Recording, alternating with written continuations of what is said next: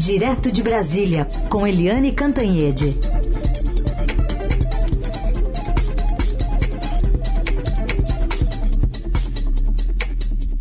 Oi, Eliane, bom dia.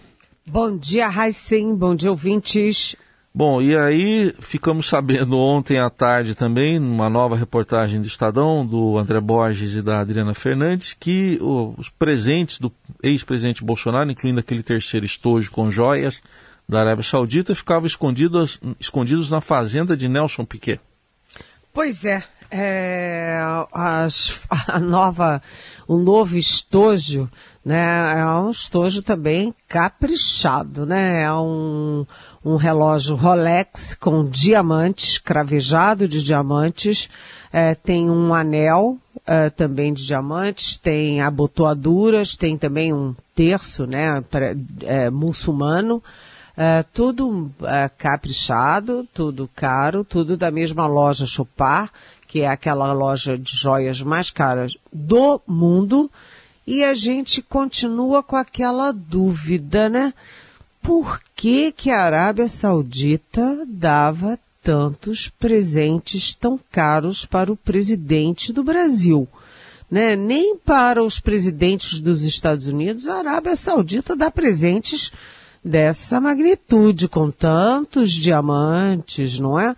Então já eram 16 milhões e meio daquele estojo com aquele colar espetacular, é, que era aparentemente para Michele Bolsonaro, mas a gente não sabe se era para ela ou para o Bolsonaro. Né? Depois veio aquele outro estojo, né, que era o estojo masculino, que também já era cravejado de brilhantes, etc. Esse terceiro, somando tudo, a gente já vai botando aí o quê? Uns 17 milhões e meio de reais. E nada disso foi considerado pelo casal como um presente para a União, né, para o acervo da União do governo brasileiro, mas sim como um presente pessoal. E aí a família estava guardando uh, os tesouros aonde? Na fazenda do Nelson Piquet. O Nelson Piquet, que cresceu em Brasília, que foi corredor do Stock Car quando morava em Brasília, é, ele foi para a Europa, correu na Fórmula 1, foi tricampeão internacional de Fórmula 1, voltou para Brasília, tem uma fazenda, tem negócios, tem empresas em Brasília e virou um amigão do Bolsonaro, a ponto de dirigir o carro do Bolsonaro é, na posse e depois é, é, fotografar, ter brigas na internet, participar desses grupos de WhatsApp e tal. E agora ele é o receptador, né? Porque as joias estavam uh, na, na fazenda dele, assim como caixas e caixas de presentes que o Bolsonaro embolsou.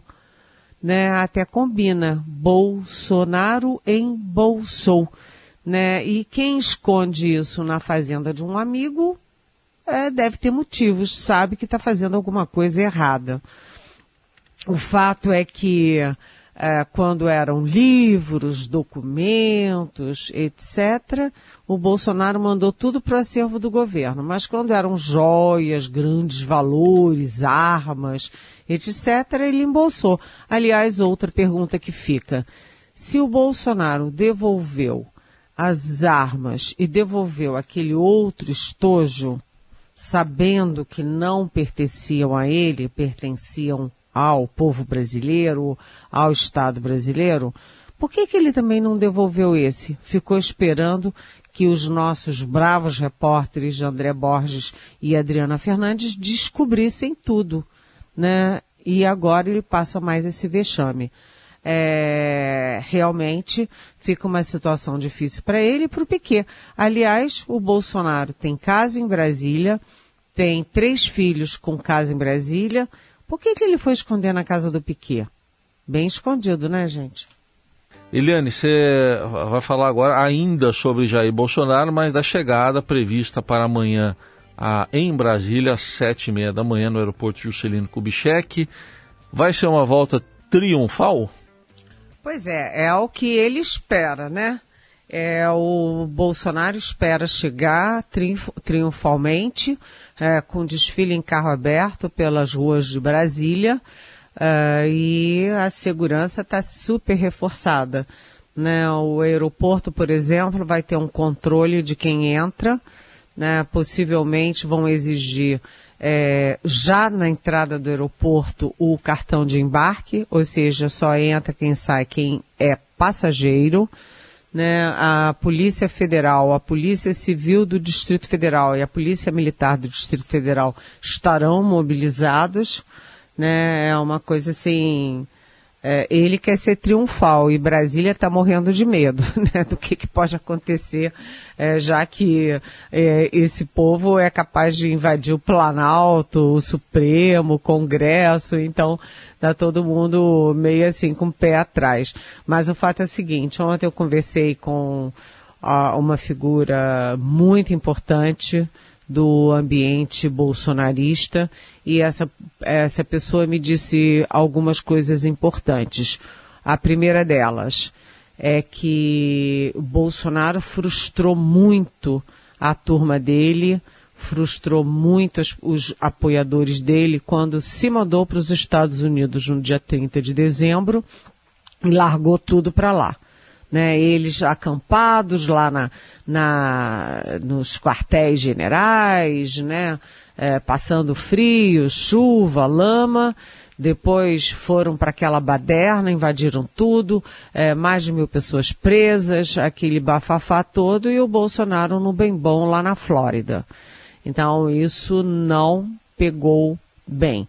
Além disso, o episódio das joias é, pode não ficar claro nas pesquisas, mas evidentemente que é, o Bolsonaro fez aquela é, imagem dele do simplesinho, do simplóriozinho, é, da mesa de fórmica e o, e o copo de geleia e tudo, mas é, não era bem assim, né? Joias são joias, as imagens são muito poderosas é, então tem os fanáticos de sempre. Mas fora os fanáticos de sempre, muita gente está com o pé atrás. E tem o outro fator, o fator Michele Bolsonaro. Né? Eu apurei é, que realmente a relação entre os dois, que é uma relação que tem um alto grau de conveniência, está arranhada. A Michelle se expressa bem, a Michelle é desenvolta, a Michelle tem um público é, evangélico e ela é um chamariz para aqueles que ficaram decepcionados com a atuação do Bolsonaro. Além disso, a outra informação que eu colhi ontem é que é, com o Bolsonaro fora é, fora muito tempo, com o Bolsonaro com essas joias todas, enfim, meio perdido no tempo e no espaço, é, e o medo da, da Michele a, alavanca um outro personagem do bolsonarismo, que é o Eduardo Bolsonaro. Né, o Eduardo Bolsonaro, que tem conexões com a família Trump, que tem veleidades de ser líder da direita internacional, etc., é um outro personagem para a gente ficar atento. Ou seja, Bolsonaro volta, Bolsonaro quer tudo para ele, mas o bolsonarismo começa a mostrar um racha interno, e não mais entre ele e Michele, mas entre ele, Michele e Eduardo Bolsonaro.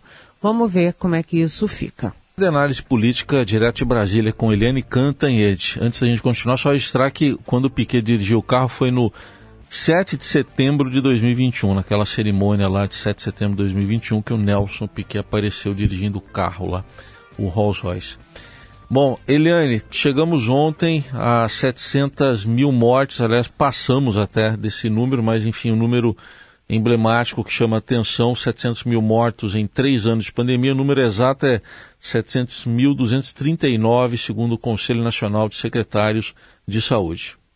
Pois é, são três anos, né? Exatamente quando o Brasil completa três anos da primeira morte por Covid, três anos depois, 700 mil mortos. Isso a gente só uh, não é primeiro lugar em número de mortes, porque os Estados Unidos tiveram 1 milhão 150 mil mortos. Então, os Estados Unidos em primeiro lugar, o Brasil em segundo, uh, isso a gente contando números oficiais porque é, está, é, países muito é, habitados, muito populosos, como a Índia, por exemplo, são suspeitos de terem subnotificação né, ter um número oficial, mas ter morrido muito mais gente. Mas, do, do ponto de vista de número oficial, o Brasil é o segundo número é, em mortes do mundo, 700 mil. Então a gente vai rever essa história e aí a gente, claro, volta para a CPI da Covid do Senado Federal e está lá tudo muito bem contado, muito bem documentado, com várias testemunhas, né, várias gravações, é tudo inequivocamente relatado. É, o descaso, a, a história do Bolsonaro dizer que era uma gripezinha, do Bolsonaro fazendo aglomeração quando o mundo inteiro já fazia isolamento social e ele fazia aglomeração sem máscara. É, e golpistas, né, eram duplamente criminosas. Uma porque tinha um intuito golpista de ataques contra o Supremo, contra o Congresso, e segundo porque eram manifestações contra a vida a aglomeração, todo mundo sem máscara, aquela farra toda. Quanta gente ficou contaminada naquilo, a gente nunca vai saber o quanto as aglomerações do Bolsonaro é, reproduziram o vírus e causaram mortes, mas certamente causaram, né? E a gente teve o Bolsonaro trabalhando, portanto, contra o isolamento social, contra as vacinas. Até hoje a gente não sabe se ele tomou vacina ou não, uh, mas fazendo campanha aberta contra as vacinas, demorando a contratar as vacinas. Né? Ele só passou a, só acordou para as vacinas quando ele viu pelas pesquisas que o João Dória, então governador de São Paulo, tinha chegado na frente, tinha contratado as vacinas da Coronavac na, uh, na China e ia vacinar primeiro, como vacinou. Então começou aquele corre-corre no governo federal pro pro Dória não ter os louros sozinhos, mas só por uma questão política, por uma questão de disputa política. Né? O Bolsonaro nunca levou as vacinas a sério. Ele combatia até as máscaras. É. Aquela imagem dele com a criança no colo, ele arrancando a máscara do, do rosto da criança, é uma, uhum. para mim, é uma das mais simbólicas de toda essa história. E, enfim, o Brasil teve, só para concluir, o Nordeste é a região onde a Covid foi menos agressiva. No Maranhão, por exemplo, foi a menor taxa, com 156 mortes a cada 100 mil. Já o Centro-Oeste uh, foi a região mais afetada, com Mato Grosso na pior posição, 433 óbitos por 100 mil habitantes. De qualquer jeito, foi uma tragédia que entra para a história. Sem dúvida. Olha, já já, já vou avisar a Eliane, nosso ouvinte, já já vai ter uma novidade direto da China, viu, Eliane, com Felipe Frazão, já já. Mas antes eu queria te ouvir também sobre essa disputa que está havendo e não acaba entre os presidentes da Câmara e do Senado envolvendo a votação, a votação de medidas provisórias importantes para o governo, importantes para o cidadão, para a cidadã. Afinal, tem até a medida do Bolsa Família lá no meio. E o presidente do Congresso e também o presidente do Senado, Rodrigo Pacheco, a gente vai ouvir um áudio dele aqui. Ele concordou em estabelecer prazos para as comissões mistas analisarem propostas enviadas pelo governo, mas disse que há dificuldades em aceitar a mudança na composição dos colegiados, que foi sugerida por Arthur Lira, que quer mais deputado do que senador nas comissões, e defendeu a paridade eh, nas comissões mistas como forma de controle qualitativo das medidas provisórias. A gente vai ouvir. Eu sempre avaliei essa composição desequilibrada de mais deputados e menos senadores numa comissão mista do Congresso Nacional com muita reserva. Já falei isso publicamente das dificuldades havidas em razão da natureza da paridade, do porquê que se existe a paridade de mesmo número. É para se dar igual força às duas casas, nenhuma pode ter mais força que a outra. E aí, Helene, tempo correndo e tem medida provisória que pode caducar. Pois é, por isso é que a mediação toda está sendo feita pelo governo federal porque o quem mais perde é quem emitiu as, é, as medidas provisórias, que é o governo federal. Então, como você já disse, o Bolsa Família, por exemplo, pode caducar. O governo não vai poder pagar o Bolsa Família. Imagina quantos milhões de pessoas ficariam prejudicadas. Né? O Minha Casa Minha Vida, por exemplo, e a própria estrutura de funcionamento do governo. Ou seja, é tudo muito sério muito delicado e quem está fazendo a mediação é o líder do governo no Senado Federal, Randolph Rodrigues. Né? O Arthur Lira, presidente da Câmara, está insistindo em rasgar a Constituição, porque não foi o Rodrigo Pacheco nem o Senado que inventaram isso.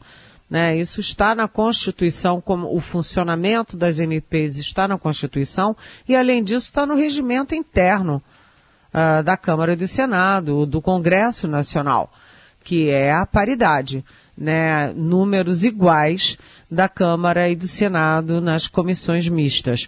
E por que que o Arthur Lira reclama? Porque o, uh, os deputados são 513 e os, os senadores são 81. E nas comissões eh, são números iguais para deputados e senadores. Ele tem razão? Não sei porque ele diz Aí, que né? vale um cada deputado, é, cada senador está valendo seis e tantos deputados. Só que não é assim. Os senadores têm muito mais votos em eleições majoritárias do que os deputados que são eleitos em eleições proporcionais.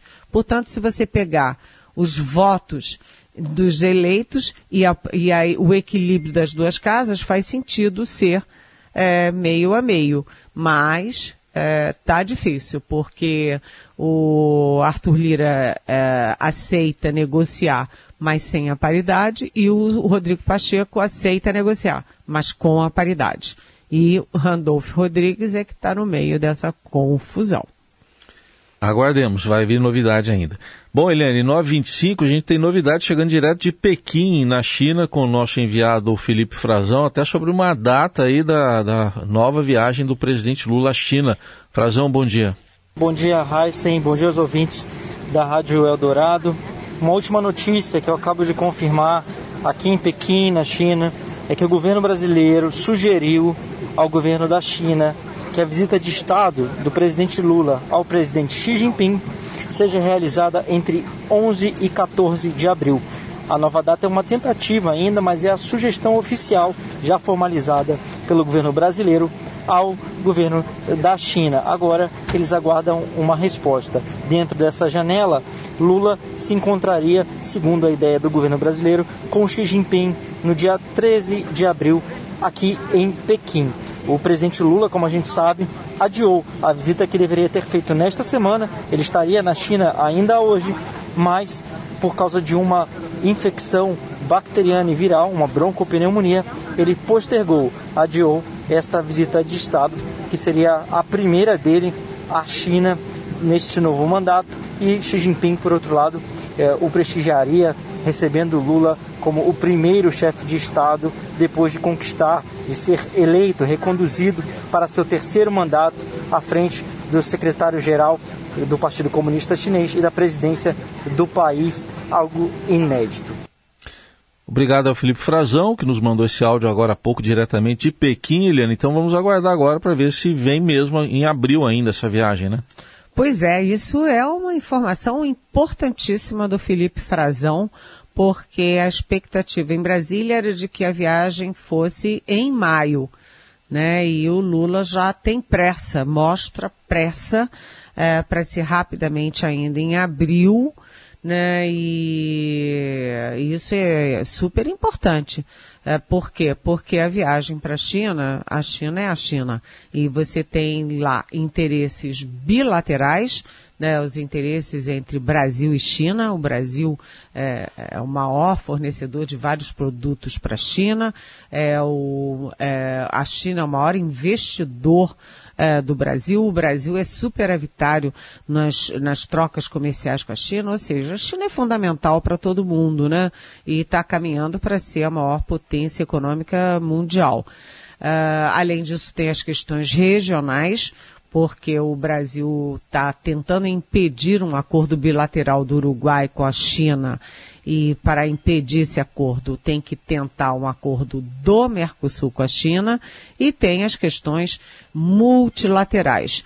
As questões multilaterais que envolvem é, meio ambiente, por exemplo, que envolvem a guerra da Ucrânia, é, que envolvem a paz mundial. Então, e o combate à fome e à miséria. Portanto, é uma viagem importantíssima. É, espera-se que o Lula esteja bem até lá e espera-se que haja essa janela na agenda do Xi Jinping, porque isso agora é que é o fundamental. O Xi Jinping vai ter essa janela? É, that's the question. Aguardemos também amanhã de volta. Eliane Cantanhede aqui com a gente ao Jornal Eldorado. Obrigado, até amanhã, Eliane. Até amanhã. Beijão.